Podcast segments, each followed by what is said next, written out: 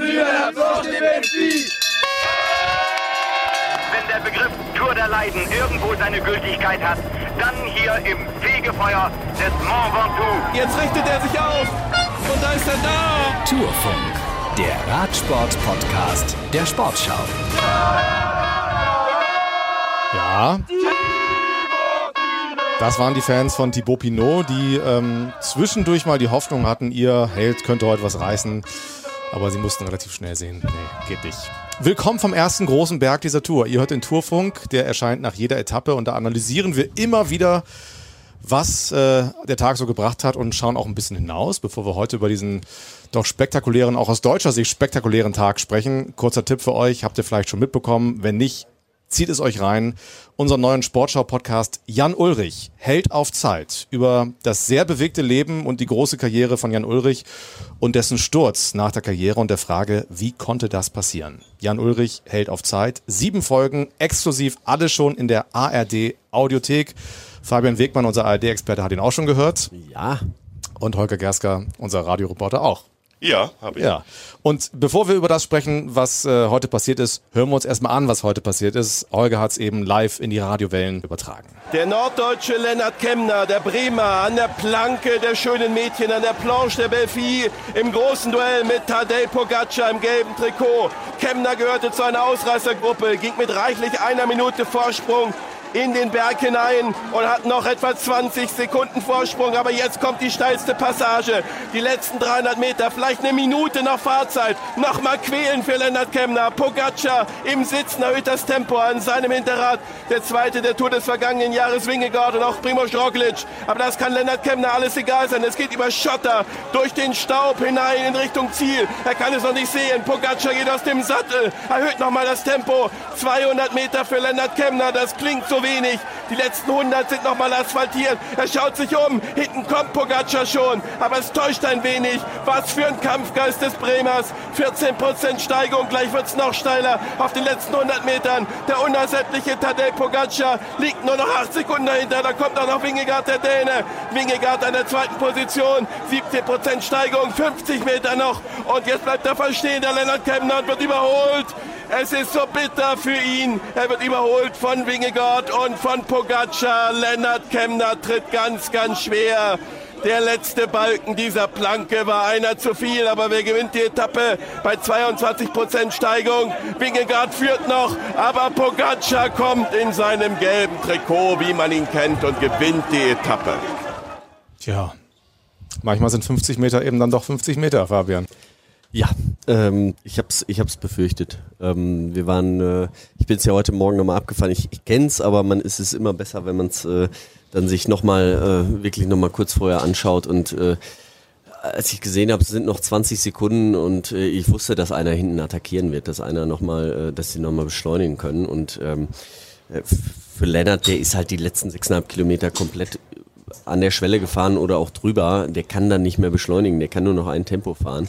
Und äh, ja, als Wingegaard dann angetreten hat, dann sind die Sekunden halt einfach nur so gepurzelt und äh, ach, wirklich schade. Also ich habe äh, hab so mitgefiebert, so mitgelitten irgendwie und ähm, es war aber klar, ich habe irgendwie Ineos gerade verflucht, weil ich habe äh, hab, äh, ja die äh, UAE hat aufgehört zu fahren, so 15 Kilometer Ja. vor Ziel. Und dann dachte ich, ja, sauber, das ist jetzt die Möglichkeit. Ich meine, Simon Geschke ist auch ein großartiges Rennen gefahren. Ja. Er war auch lange Zeit vorne.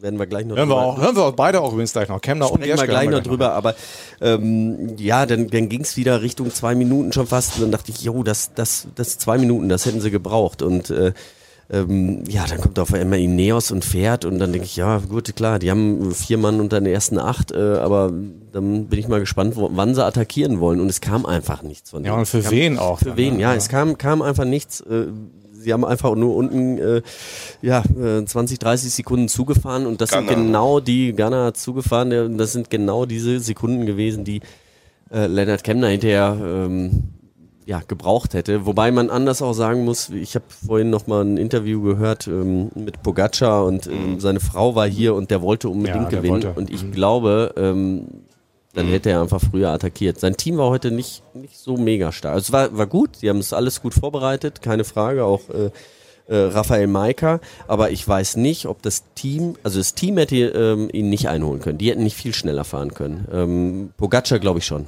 Also der wollte gewinnen, der hat, der, der hat heute äh, seine Schuhe ver, verlost für äh, eine Krebsstiftung und seine Frau war hier, seine Familie war da und der, der, wollte das so unbedingt und wir haben einfach gesehen, wie der auf den letzten Kilometern oder auf den letzten Metern einfach, der hat einen Tritt mehr. Der hat einfach einen Tritt mehr. Ja.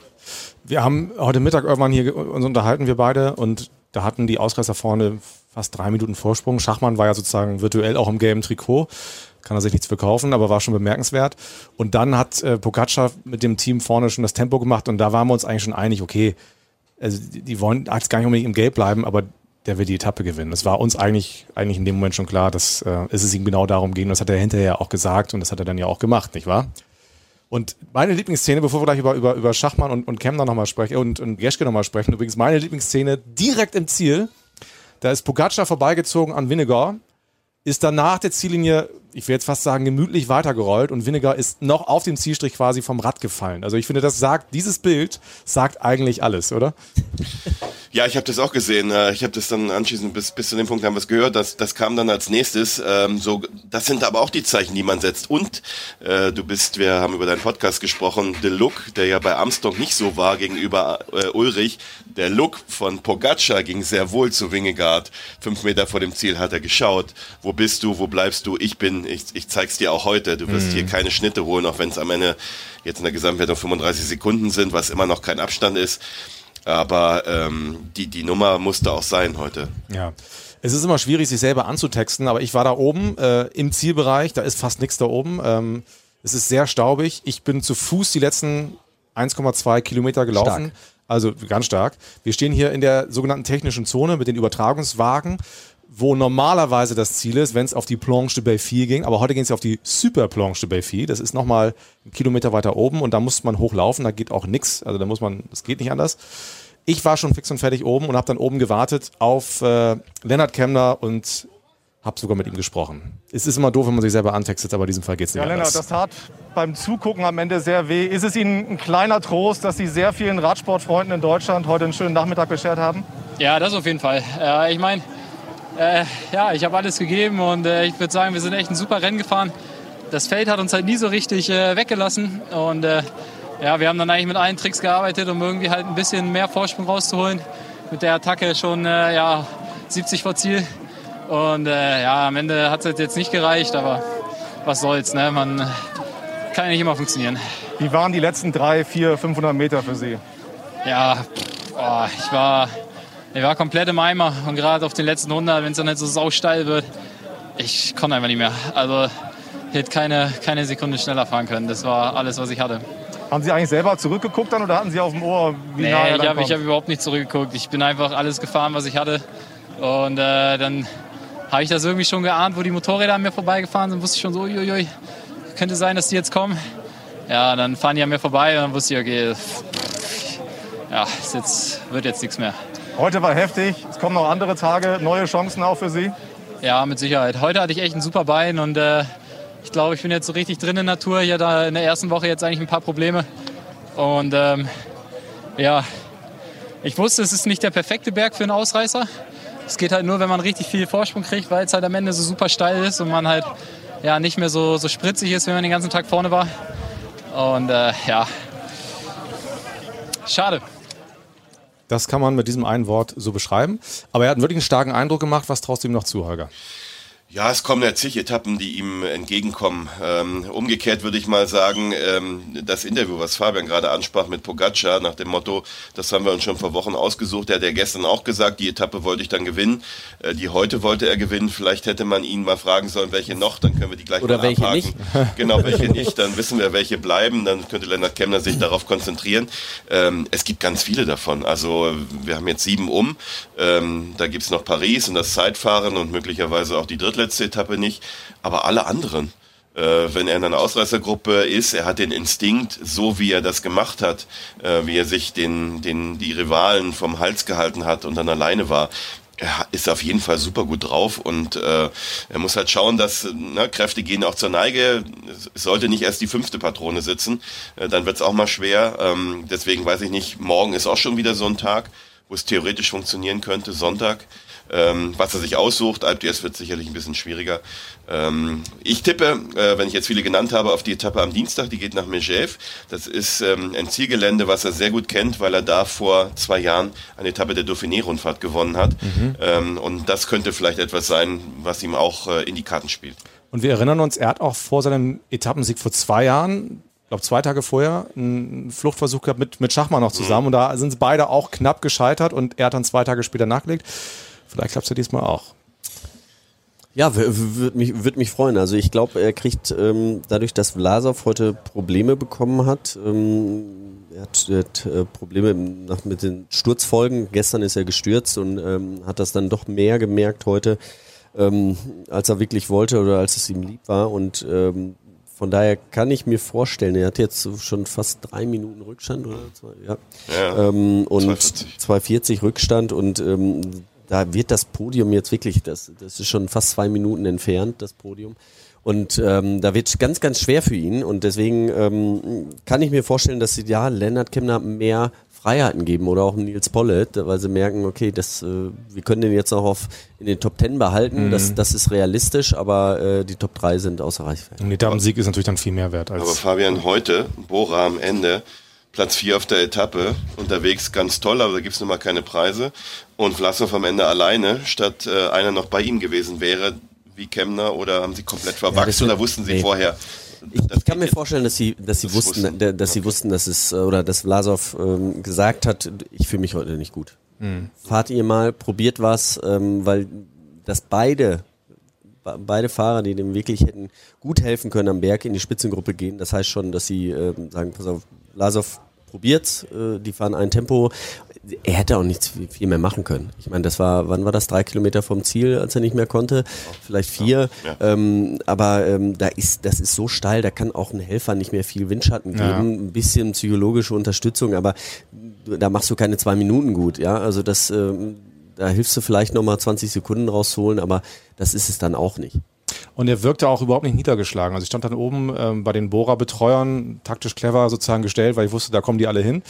Ähm, und dann kam Vlasov irgendwann dazu, klopfte dann auch Schachmann auf die Schulter und ich glaube, er sagte sowas wie well done oder so. Also er wirkte jetzt gar nicht so unzufrieden äh, nach dieser heutigen Etappe. Und aber vielleicht Ich habe ihn auch gehört gerade, ähm, die Mannschaft verschickt das ja immer per WhatsApp, ähm, 30 Sekunden von ihm, wo er sagt, er hat wirklich gelitten, er, er hat Schmerzen und es, es ging nicht besser. Also er hofft, dass er sich erholt, ähm, hofft auf den Ruhetag, dass jetzt zwei Tage nichts passiert, auf den Ruhetag und dass es danach wieder, wieder toll läuft. Also es klang jetzt auch nicht wie eine Kapitulation. Und es war ein Deutscher doch bei der Siegerehrung heute. Zum ersten Mal bei dieser Tour. Simon Geschke ist kämpferischster Fahrer geworden. leider entscheidet halt nicht nur, entscheiden halt nicht nur die Beine, ob man ins Ziel kommt mit der Gruppe oder nicht, sondern auch das Feld hinten.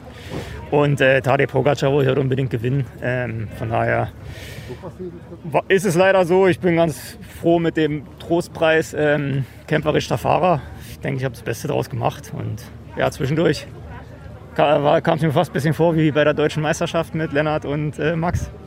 Aber ja, war, war ein schöner Tag, hat aber halt auch sehr viel Energie gekostet und ähm, ja, hoffentlich es morgen ein bisschen ruhiger.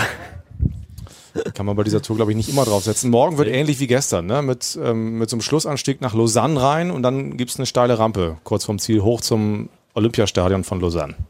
Genau, ein, ein Gedanke zu dem aktivsten Fahrer hatten wir vor zwei Tagen. Ja, einmal ganz kurz, also wie kommt er zustande und wann vor allem, ist glaube ich heute die entscheidende Frage. Wann wird er gewählt? Zu Ja, deutlich Zeitpunkt? früher. Also er kommt zustande durch eine sechsköpfige Jury plus äh, ein, ein Voting hier in Frankreich, aber hier in Frankreich halt, das natürlich auch sehr früh gemacht wird, äh, 20, 15 Kilometer vor dem Ziel. Hier sitzt äh, Laurent Jalabert als Co-Kommentator des französischen Fernsehens drin, ähm, ein Vertreter der, der Organisation, Thierry Govinou ist das der Streckenchef, noch zwei andere französische Journalisten, also von L'Equipe einer und ich glaube von AFP, von der französischen äh, Nachrichtenagentur.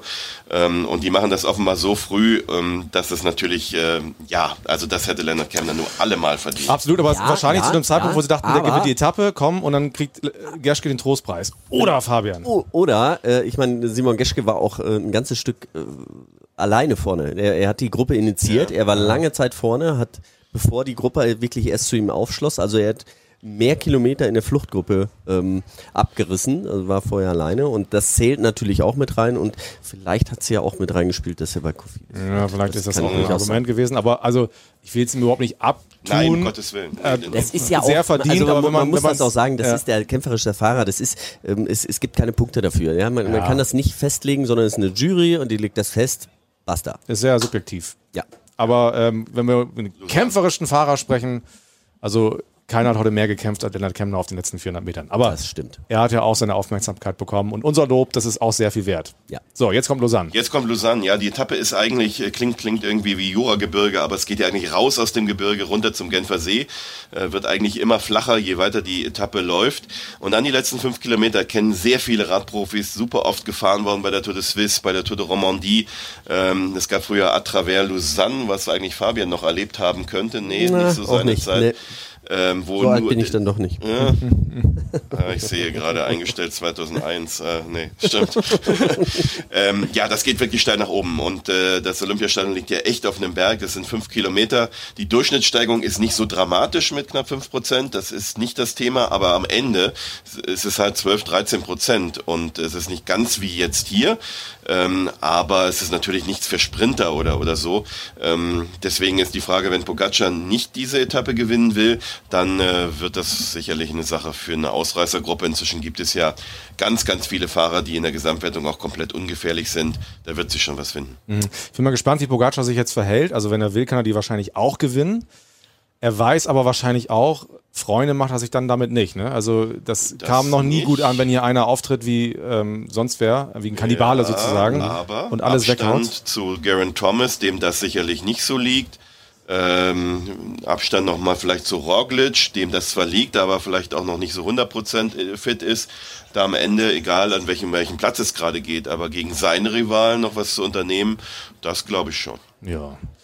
Wir werden das sehen, morgen. Und äh, dann darüber sprechen, nach der nächsten Etappe. Das war der Tourfunk für heute. Wir sehen zu, dass wir vom Berg runterkommen jetzt. Wir sind nicht mit dem Auto hochgekommen, das durften wir nicht, sondern mit Shuttlebussen. Und äh, wenn wir Glück haben, Fahrrad. sind noch ein paar. Und Genau, äh, Fabian ist sogar gefahren mit dem Fahrrad. Hochgefahren und fahre jetzt auch runter. weil Ich hoffe, dass es schneller ist. Muss Hast aber noch- den Kollegen Michael Ostermann einsammeln. Nur ich habe jetzt gerade gesehen, ähm, das Pressezentrum ist 22 Ja, Kilometer. Ja. da sind wir ja mit dem Bus gekommen.